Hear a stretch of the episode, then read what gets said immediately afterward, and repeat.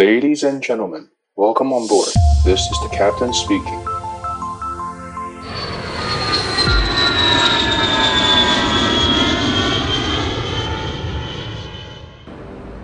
Hello，大家好，我是 Kathy，欢迎大家再次加入我们，和我们一起分享航空的大小事。这个周末又是一个连假啦，大家有没有计划好要去哪里玩了呢？在之前的节目当中，我们有跟大家介绍过 A320 和 ATR 各系列的飞机。在放年假之前，就来跟大家介绍一下 Diamond Forty 这架小飞机吧。Diamond Forty 是目前长荣航空他们在美国所拥有的飞行学校 FTA 所使用的教练机，简称是 DA Forty。它是来自奥地利的 Diamond Aircraft Industry 钻石飞机工业集团所生产的四人座小飞机，搭配的是单引擎、三点式起落架、梯形尾翼。和利用复合材料所制造出来的飞机，什么是三点式起落架呢？其实就是根据起落架的分布命名而来的。其实飞机在刚被发明的时候啊，曾经是采用四点式起落架，但是后来经过证明，三点式的起落架其实就足够支撑飞机在地面上稳定的活动，所以后来的飞机就以三点式为主要的设计。如果轮子的分布是在飞机的头和翅膀两侧的话，是前三点式，也是现在民航客机最常见的设计。这样的设计，当整架飞机停在地面的时候，飞机是和地面保持平行的，所以飞行员在驾驶舱里面的时候，视野也会比较好。飞机降落的时候，是以后面两个轮子着地，操作起来也比较容易，地面运动的稳定性也比较好。所以这也是为什么绝大多数的飞机目前都采用这种配备的原因了。那如果轮子的分布是在飞机翅膀的两侧和尾翼下面的话，称作后三点式。比较早期的螺旋桨飞机和战斗机都是以这种作为配备。当飞机停在地面上的时候呢，机头会呈现一个仰角的状态，跟地面是有一个夹角。它的优点是重量比较轻，构造也比较简单。但是当飞机停在地面上的时候，飞行员如果在驾驶舱里面是会看向天空的。就是因为这样，早期飞行员在起飞的时候，除了要一边加速之外，一边头还要往外看，才能够确认跑道的尾端在哪边。降落时也必须以三个轮子同时着地，所以操作起来的话会相对比较困难。在一九四零年代后，渐渐就被前三点式所取代了。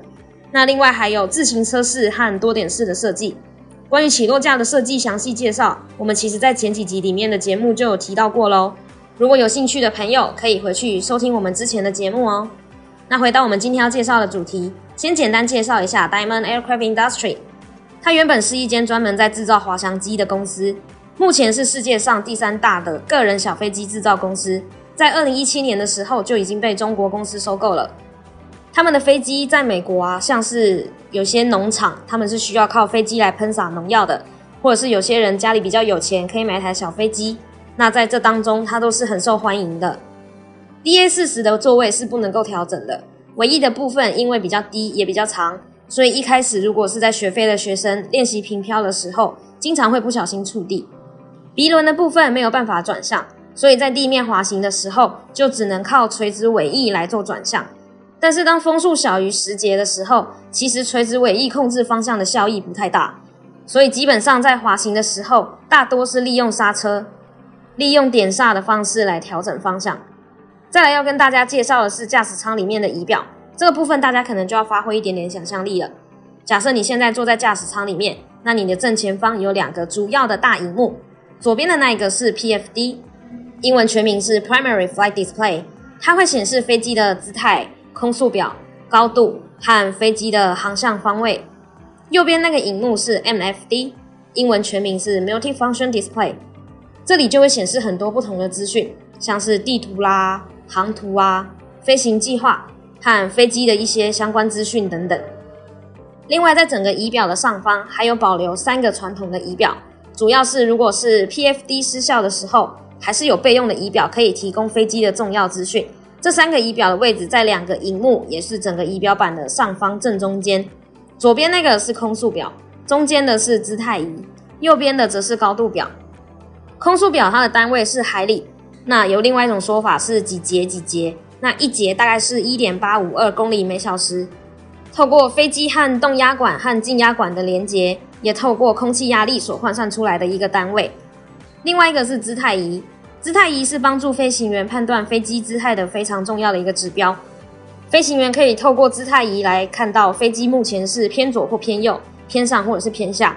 它主要的原理是透过高度旋转的陀螺仪，不管飞机的姿态怎么做变化，陀螺仪定轴性都会维持在中间。第三个是高度表，高度表它的单位是 feet 尺，透过飞机和进压孔的连接来测量大气压力，提供飞机高度的一个资讯。高度资讯通常是显示海平面上面的高度，所以飞行员每飞到一个地方的时候，就必须把高度表调整成当地的气压表波定值。因为不同的天气，像是气温啦，或者是空气密度等等的因素，都会造成气压的变化，所以每一个地区都会有不同的气压。如果没有做修正的话，高度表会提供不正确的高度，这个时候就会影响到飞机有可能会飞得太低，撞到树或者是山坡，其实是非常危险的。所以都必须要透过校正才会得到正确的高度值。